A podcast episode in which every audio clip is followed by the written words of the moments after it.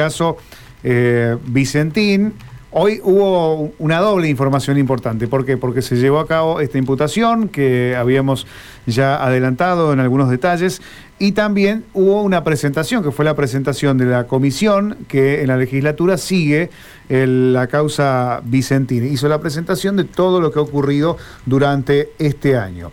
Bueno, resultaron hoy imputadas unas, unas 14 personas eh, en esta causa que investiga eh, a Vicentín y desde allí vamos a hablar nosotros con el abogado de la querella, que es Gustavo Feldman. Ya nos está escuchando el abogado y queremos recibirlo. ¿Cómo le va, Gustavo? Aquí eh, Gastón, Gabriel y Rubén, los saludamos. Buenas tardes. ¿Qué tal? Hola, un saludo para los tres. Un gusto charlar con ustedes, como siempre. Muchas gracias, Gustavo, por atendernos. Bueno, nos gustaría que eh, a nosotros y a toda la gente que nos escucha nos pueda explicar eh, qué ha resultado, digamos, de esta jornada en la justicia.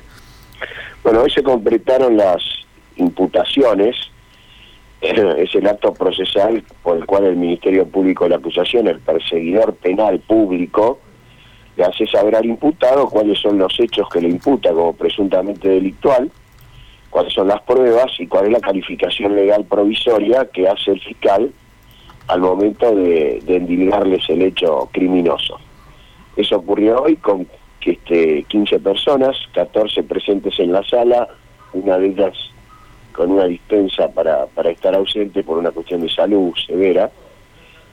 eh, el fiscal leyó la imputación, por supuesto entregando copia tanto a los imputados como, como, como a las, partes querellantes. La prueba, que es verdaderamente abrumadora desde lo cuantitativo, pero más desde lo cualitativo, se tuvo este, por leída, eh, para den una idea, hay 36 millones de elementos informáticos como prueba, como evidencia probatoria para sustentar la imputación, además de anexos, libro de directorio, de asamblea, documentos, etcétera, etcétera, etcétera. O sea, la prueba es este, verdaderamente aplastante. Esto motivó que la defensa planteara un plazo, un cuarto intermedio de tres días, para eh, empaparse de la prueba, no obstante que la gran mayoría de ella eh, hace tiempo que está en el legajo fiscal, perdón, y la gran mayoría de ella la parte la venimos conociendo a medida que se fue colectando. De todas maneras, tanto al fiscal como a las querellas nos pareció una un planteo razonable para garantizar el, debido ejercicio del derecho de defensa. Eh, en vez de tres días, los querellantes planteamos que fuera uno, y el juez salomónicamente, creo, falló diciendo que la audiencia se retomaba este jueves, donde se va a debatir el pedido de medidas cautelares que va a hacer el fiscal. El fiscal, este, al momento en que se planteó la postergación, el desdoblamiento de la audiencia imputativa, eh, evidenció, puso de manifiesto que iba a solicitar medidas cautelares, incluida la más gravosa, que es este, la medida de prisión preventiva, que es la más gravosa desde el punto de vista de lo que se conoce como la coerción personal. Claro. Eh, no ya patrimonial o real, sino personal, sobre la persona del imputado. Gustavo, para, para eh, meternos todavía más en el tema, eh, más allá de lo que ha ocurrido hoy, ¿de qué se los ha acusado? Para, para que nos cuente y para que podamos comprender, digamos, la magnitud de, este, de este juicio. El fiscal imputó tres delitos eh, eh, el, delito común de la imputación de los, de los 15 encartados es el de estafa. Eh, después imputó balance falso y después imputó la apropiación indebida de, tributos. Este, en un solo caso, no, no, no, no recuerdo ahora para cuál de los imputados, pero la figura básica es la de estafa, que es, este, digamos, el fiscal propia para imputar el relato y la descripción del modo conductal que tuvieron los directivos Vicentín, que está contenida en nuestra denuncia de julio del año pasado. Nosotros ahí habíamos hablado también, habíamos descrito y explicado por qué eh, nosotros entendíamos que había mérito para investigar si no estábamos frente a una asociación ilícita. Eh, el fiscal eh, en ese sentido no, no, no, no siguió nuestra línea argumental, sino que subsumió el accionar de todos y cada uno de la directiva en estafa. Eh, De manera tal que así quedó este, plasmada la, la imputación. Eh, lo saludo, Gabriela es mi nombre y mi pregunta pasa por lo siguiente, la estafa es hacia el fisco, hacia el Estado, hacia los productores, hacia quienes, de manera la, física. La, la, víctima, las víctimas de las estafas, lo que se conoce como el sujeto pasivo en el delito de estafa, que es el que sufre la exacción patrimonial porque ha sido engañado, sin duda son, por un lado, los productores, acopiadores, y por el otro lado, las entidades financieras. Entonces ahí el fiscal trazó una diferenciación conductal que nosotros, en la que nosotros eh, hicimos hincapié al momento de radicar la denuncia y lo hemos hecho permanentemente a medida que hemos ido confirmando extremos fácticos en la investigación, que por un lado hubo una simulación de un estado de cosas, de solidez económica, de seriedad empresarial, de contactos con los factores de poder este, en el país, del poder económico, del poder real, del poder político, para este, tomar el grano de los productores, tomar el grano ajeno y moverlo, usarlo como propio. Eh, con la este eh, digamos con la idea instalada de no pagar nunca ese grano este eso por un lado y después hubo un desdoblamiento conductal porque paralelamente con esto o a posteriori de esto o concomitantemente eh, con esto, hubo una disimulación para engañar a los bancos extranjeros. ¿Dónde estuvo la, la disimulación? ¿Qué fue lo que se disimuló?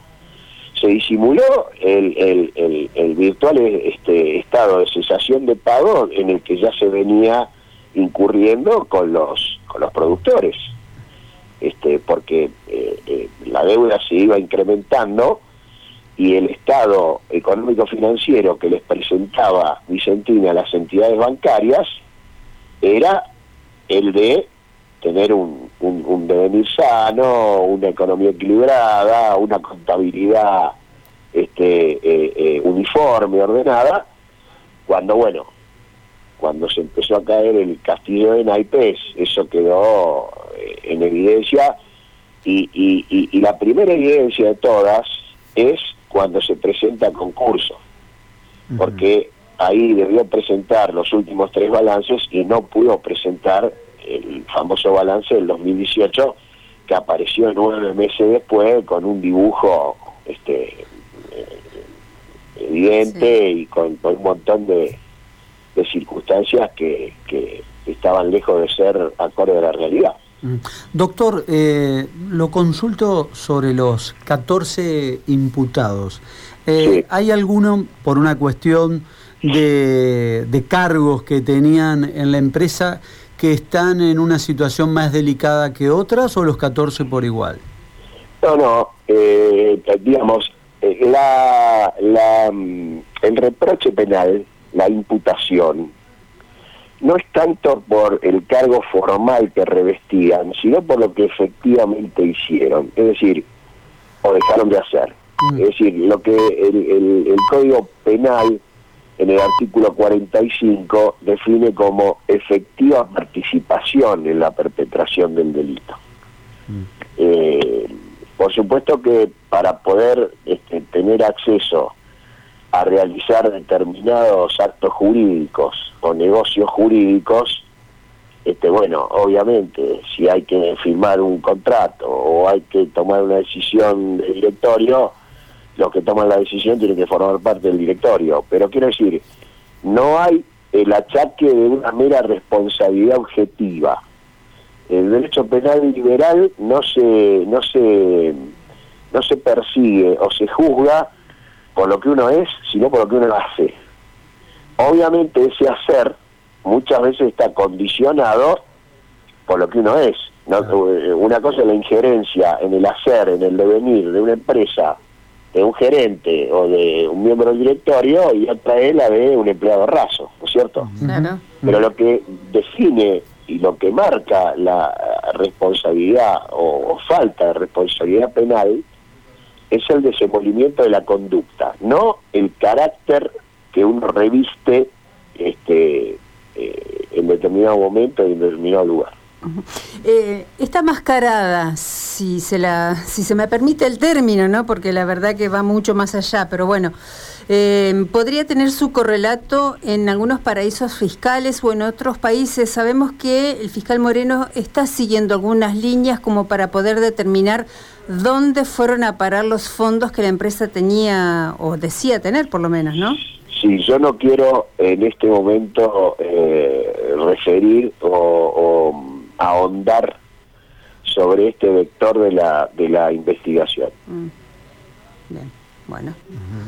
Bueno, está bien, porque las sospechas recaían en, desde un principio en paraísos fiscales, en que la plata, bueno, se triangulaba, por ejemplo, con Uruguay. Esto como para que más o menos el oyente lo tenga un poquito más claro, ¿no? Eh, sí, sí, pero yo no, yo no, a ver, yo no... Está bien. por supuesto, yo, este, para mí, digamos, es muy valiosa la, la, la participación de los medios en cuanto a, a, a estos temas, porque creo que acá hay un interés supraindividual, ya no está en juego solamente los dineros de los 1.700 acreedores o de los productores y acopiadores, o sea, que hay una cuestión supraindividual, hay una afectación de la entretela social, no hay ninguna duda. Eh, y en Eh, ese sentido, por una cuestión de compromiso como como ciudadano, este, bueno, Sí, sí, yo veo sí, valioso es que, atendible, sí, es sí, que, por supuesto. que precisamente- Pero por otra parte tengo un rol procesal que tengo que honrar también. Muy bien, Bien, bien, queda, bien, doctor. queda claro. Eh, ¿Cuál es, eh, más allá, digamos, de, de estos datos y de lo- estrictamente lo que ha pasado hoy, digamos, cuál es la importancia que tiene esto eh, a nivel judicial? Porque por algo, digamos, es un caso que nos, nos impacta mucho. O recién decíamos, ¿no?, que esto eh, nos afecta más allá de, de- de la cuestión de Vicentín y los acreedores, ¿no? Es toda una sociedad que está atenta porque hubo un gobierno que les dio, eh, los habilitó a contraer deuda eh, cuando, cuando no podían hacerlo. Eh, esto se tiene que demostrar claramente, pero va en ese sentido. Esto que ha pasado hoy, doctor, es, es muy importante. Sí, yo creo que sí, que es muy, muy importante, eh, porque a mí me parece que esta causa eh, verdaderamente va a marcar un, un antes y un después. Yo creo que la FER Vicentín, para llamarlo de alguna manera más profana, no tan técnica, eh, va a cambiar un montón de cosas. Yo decía el otro día en una nota para, el Diario de la Nación que este esto va a ser una bisagra, va a cambiar, va a tener, va a implicar el cambio de muchas cosas, entre otras cosas, por ejemplo, la ley de concursos y quiebras, ¿no es cierto? Para que no se vuelva a repetir esta esta, esta farsa que se está llevando adelante en Reconquista, que por el hecho de, de, que la empresa tenga el, domicilio estatutario allí, el concurso tramite en Reconquista cuando los negocios jurídicos, el desenvolvimiento empresarial, el devenir de empresarial era acá en el sur de la provincia de Santa Fe. Este, y además porque no, no, no, no, es decir, abrir el concurso en Reconquista indebidamente como se abrió, hablando ya de un punto de vista legal, indebidamente como se abrió. Eh, en Reconquista no hay juez imparcial e independiente si en un extremo de la relación procesal está Vicentín. No puede haberlo. Y pruebas al canto. O sea, Lorenzini se, se, se terminó convirtiendo en un agente judicial de, de Vicentín, con la connivencia de la sindicatura, este, en fin, pero no, no, no, de la Cámara, de la Cámara de Apelaciones Civiles Reconquista. Es decir, no puede haber justicia eh, imparcial independiente si en uno de los extremos está, está Vicentín. Bueno, eso por un lado. Eso por un lado. Después yo creo que eh, es posible que haya una reformulación, si no de todas, de algunas pautas de lo que es el comercio eh, granario en la República Argentina. Interno y quizá externo también. Este, a propósito de esto, yo tengo una, una idea presentada, no sé si terminará siendo un proyecto de ley, a lo mejor sí, para modificar el Código Penal e instituir lo que se denomina estafa granaria, es decir, un tipo de estafa agravado cuando la misma se da en un contexto de contrato o de este negocio granario.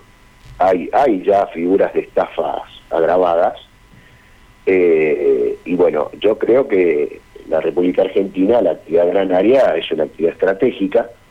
Por eso decíamos que esto ya involucra a más de los 1.700 acreedores estafados, de los bancos y todo. Acá, acá hay un compromiso para la entretela productiva y socioeconómica podríamos decir, de la Pampa Húmeda, sur de la provincia de Santa Fe, de la provincia de Córdoba, norte de la provincia de Buenos Aires. Entonces, este, a mí me parece que eh, de, esta causa eh, van a surgir algunas este, cuestiones que evidentemente va a haber que modificar, a ver, o por lo menos revisar que los actores principales que se dedican a esta actividad estratégica, empezando por el Estado Nacional, y por los bancos oficiales que apalancan este, este tipo de actividades, de manera de aventar repeticiones de este tipo. Eh, hay en esta eh, enorme cadena, porque esto fue una estrategia, ¿hay alguna posibilidad de llegar a ciertos actores bancarios y políticos? Desde lo judicial, eh, ¿no? A ver, ¿qué quiere decir de actores bancarios y políticos? porque usted recién nombraba eh, a bancos y, que esto también llevó un guiño de un gobierno nacional. Ah, no hay duda. A ver, los créditos que Vicentino obtuvo del Banco Nación, no hay ninguna duda que son hijos de la connivencia política del grupo empresario con el régimen macrista. O sea, creo que eh, Creo que ya hoy en día esto es una perogrullada, como decía mi abuela. O sea, es algo obvio, de público y notorio, palpable, tangible.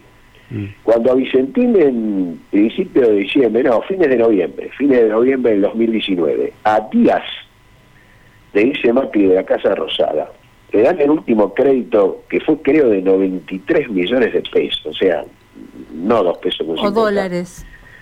No, me parece que fue 93 millones de pesos, si mal no recuerdo, pero bueno, no no no no no, no quiero entrar en polémica ahora porque no, recuerdo bien el dato. Pero lo que yo sí recuerdo es que cuando le dan ese último crédito eh, con, González Fraga en el directorio, Vicentín no solo no calificaba ya para obtener ese tipo de créditos, sino que no calificaba ya para abrir una cuenta corriente del Banco Nacional. Y le dieron el crédito contra el dictamen de todo el personal de línea del Banco Nación. De manera tal que este, yo dije hace cuatro o cinco meses atrás, cuando, cuando salió el, libro que yo publiqué, Nunca Fuimos Vicentín, de Editorial Fundación Ross, eh, yo dije que eh, había que estar atentos a la concursa de los celulares de, del secretario privado de Macri, de apellido Nieto. Bueno, ya empezaron a aparecer comunicaciones con González Fraga donde le refiere que este que, el tema Vicentín era, era una decisión del presidente. Bueno, eh, queda mucho por descubrir entonces, eh, a partir de ahora. Sí, claro, seguro que para, para finalizar, doctor, el jueves entonces será la audiencia de prisión preventiva y ahí eh, la audiencia de medidas cautelares, porque tengo entendido que si bien va a haber pedido de prisión preventiva, no es para todos los imputados. Bien, bien, bien. ¿Y hubo, para confirmar, hubo una oferta por una caución, es cierto o no? Eh, yo no tengo nada, digamos, formal, oficial. Sí, se comentó en la sala de audiencia hoy que el fiscal la defensa había planteado una caución de 5 millones de dólares, a mí no me consta, ¿eh? pero después a la prensa se lo dijo el fiscal. bueno, entonces, este, si lo dijo el fiscal, yo lo doy por cierto. No sé, no sé cómo lo, no sé cuál será la tesitura del fiscal a partir de eso. Bien, bien, bien. Bueno, muchas gracias. Eh, al contrario, un gusto hablar con ustedes. Hasta luego, hasta luego. Un saludo. Allí despedimos al abogado Gustavo Feldman, representa a los acreedores, los que pusieron los granos en Vicentín y no le...